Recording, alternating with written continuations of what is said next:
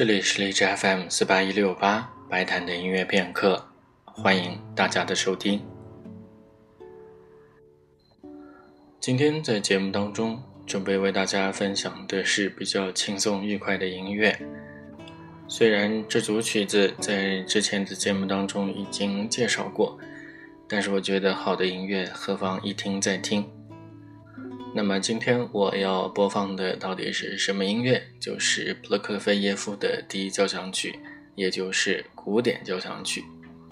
关于普罗科菲耶夫的第一交响曲，在之前的节目当中曾经提过一下。他和肖斯塔科维奇可以说是进入二十世纪以后俄罗斯音乐的两座高峰。而且他们两人都是非常早熟的，就展露了他们的天才。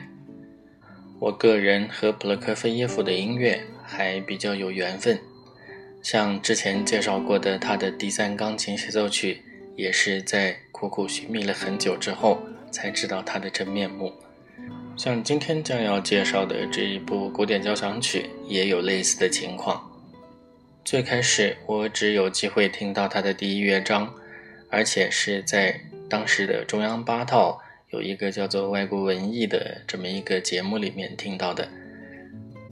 在电视节目里，主要是为了介绍古典音乐也可以和音乐电视这种艺术形式结合在一起。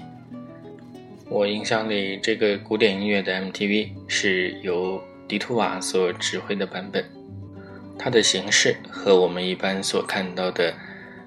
音乐会录像的形式不太一样，里面所有的乐手都穿上了模仿古代宫廷样式的假发以及礼服，但是他们却一边拉琴一边在做美甲或者是在染头发等等。现在回想一下，这个 MTV 的形式确实和普罗科菲耶夫他的音乐本身有一定的联系。因为普罗科菲耶夫在他的古典交响曲里确实用的是一种既现代又古典的音乐语言。由于我个人对这部作品的偏爱，所以我在搜集版本的时候也听了一些，比如比较著名的有卡拉扬的、阿巴多、列文，以及像俄罗斯的罗日杰斯特文斯基等等这样的一些版本。但是今天将要播放的这个版本，也是我最近比较喜欢的一个版本，来自一位俄罗斯的指挥家吉塔延科。